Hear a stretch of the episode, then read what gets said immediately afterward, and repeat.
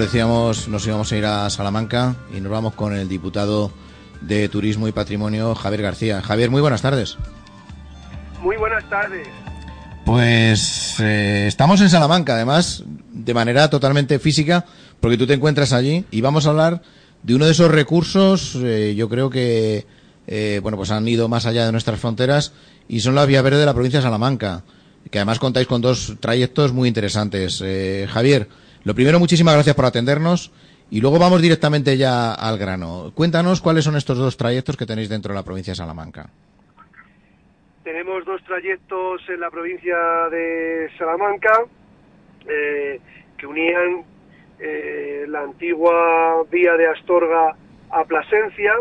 Eh, la primera pues une los tramos entre Carvajosa de la Sagrada y Alba de Tormes más o menos con unos 20 kilómetros entre los municipios de, Arapiles, de Calvarrasa de Arriba y de Terradillos. Y bueno, luego la, segunda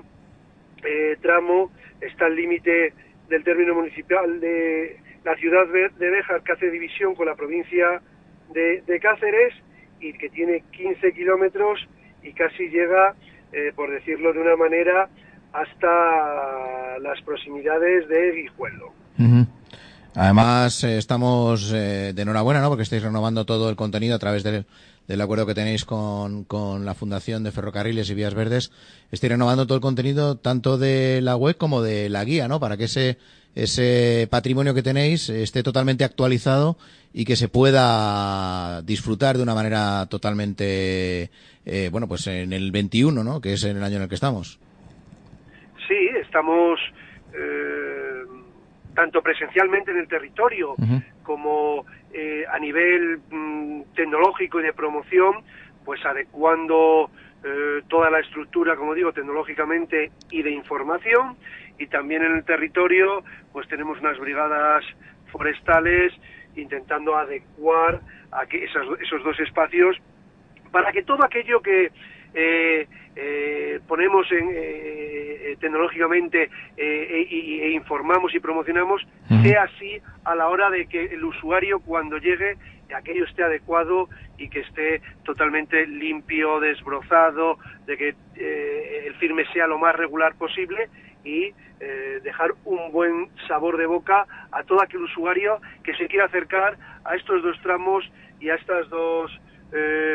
mm, dos espacios dentro de la provincia de, Salamanca ligado a las vías verdes. Además, uno de ellos, eh, como tú bien has dicho, como bien has descrito, de Alba de Tormes y Cabrajosa de la, de la Sagrada, eh, poniendo en valor un lugar como es Alba de Tormes, que es eh, archiconocido por todos, pero de una manera también bastante fácil, ¿no? Porque además es una vía que se puede realizar casi a modo de peregrinación. Sí, ese, ese espacio hasta Alba de Tormes eh,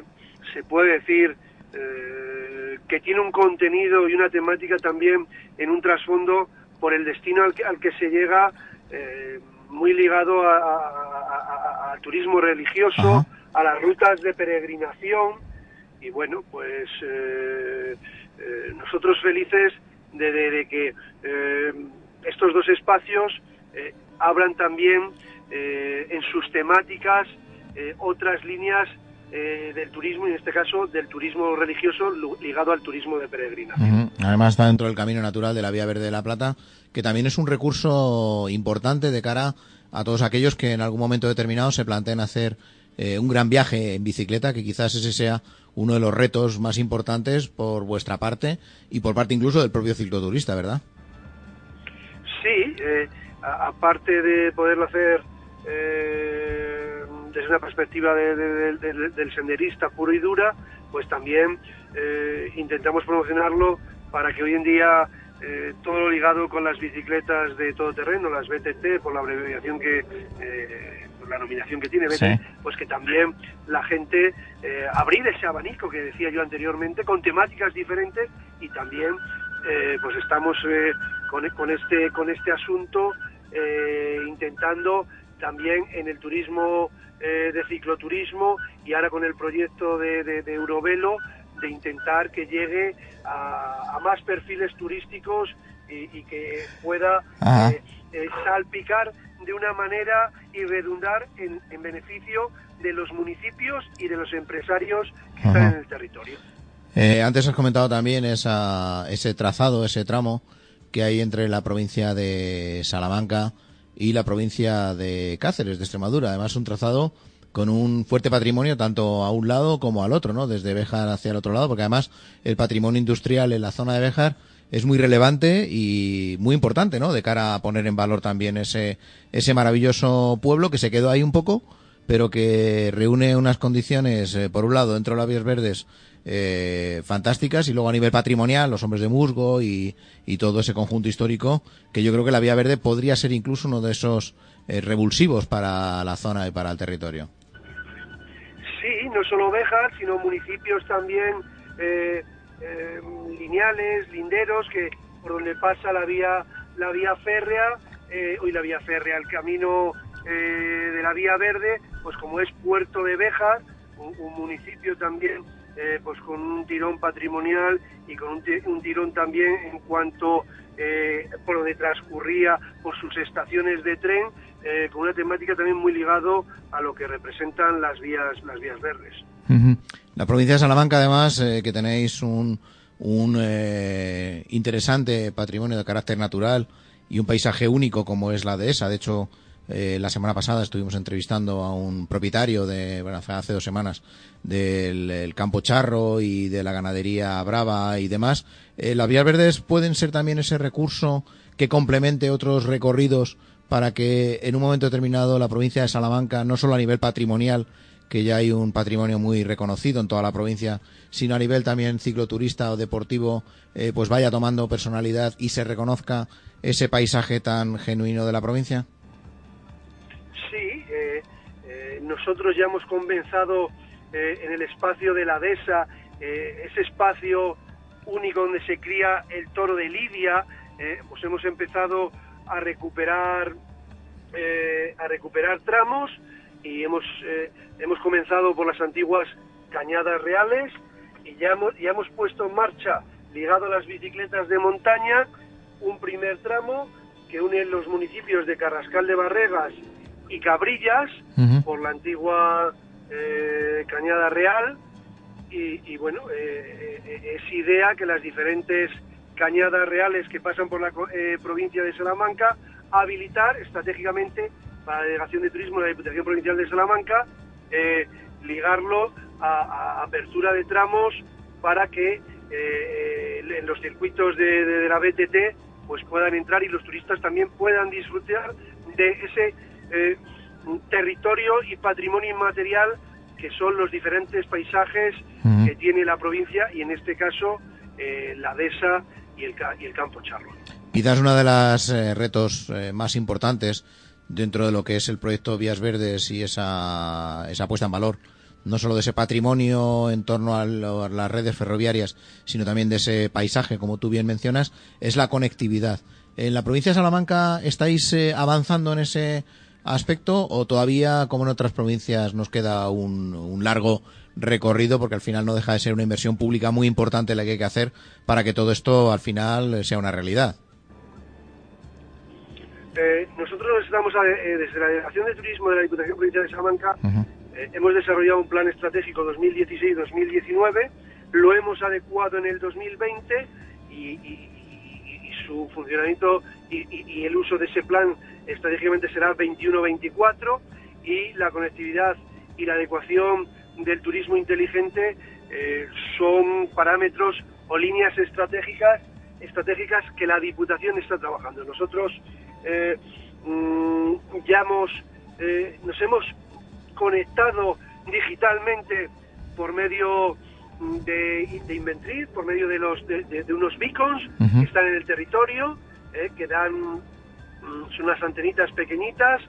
que dan toda la información que el turista puede demandar. Esta información lo tenemos en los municipios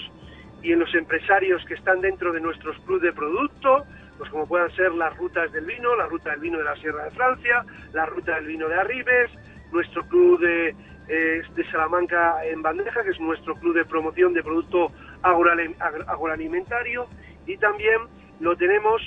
en, un proyecto que está muy ligado a la dehesa, que es eh, un proyecto es el Toro y la dehesa, donde 18 ganaderías enseñan eh, ese espacio y la crianza del toro bravo en el medio natural eh, a, todo aquel posible turista. Han abierto las puertas ese mundo tan,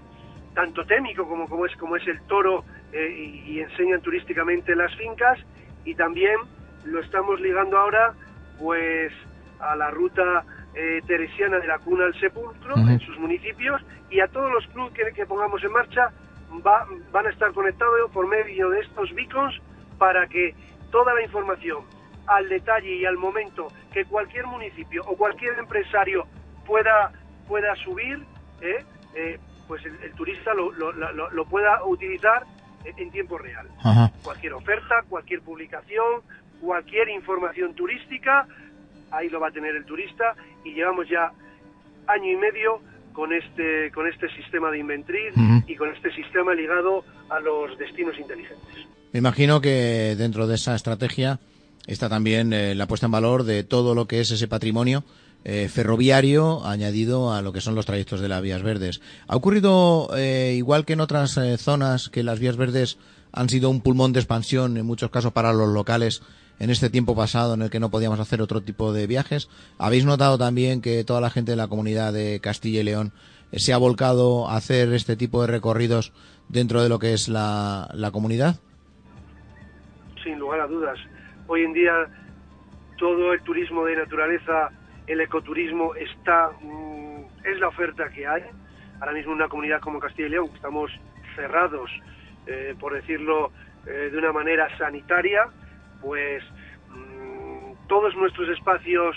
provinciales turísticos, mm, las vías verdes, eh, los senderos de arte y naturaleza que tenemos, las rutas del vino, están adquiriendo una dimensión muy importante porque es la oferta que tenemos en estos momentos. o sea, y, bueno, pues eh, decir que aun en el momento que estamos sanitaria turísticamente, pues bueno, entre comillas, que nuestros empresarios y nuestros territorios y nuestros alcaldes de municipios eh, turísticos están muy contentos con la dimensión turística que tiene en estos momentos la provincia de Salamanca. Pues esperemos que a través de todo ese patrimonio que dices y a través de esa actualización de ese contenido dentro de lo que es ese, ese acuerdo con Vías Verdes, las Vías Verdes también se vean eh, pues eh, potenciadas en la provincia y esa conectividad a la que hacía referencia, pues hagan que las vías verdes sean también un gran impulso y que al final, pues lógicamente sean eh, pues uno de los grandes reclamos de la provincia de Salamanca. Eh, Javier, muchas gracias porque sé que has hecho un alto en el camino para poder atendernos y para nosotros ha sido un placer que estés aquí con nosotros y os deseamos la mejor de las suertes en la provincia de Salamanca con todo ese gran activo patrimonial que tenéis. Siempre a vuestra disposición y a todo aquel que nos esté escuchando, la, la provincia de Salamanca tiene mucho que ofrecer y les esperamos y les invitamos a que así, así lo puedan disfrutar. Pues ya sabemos que contamos con un anfitrión, eh, Javier García, diputado de Turismo y Patrimonio. Muchísimas gracias.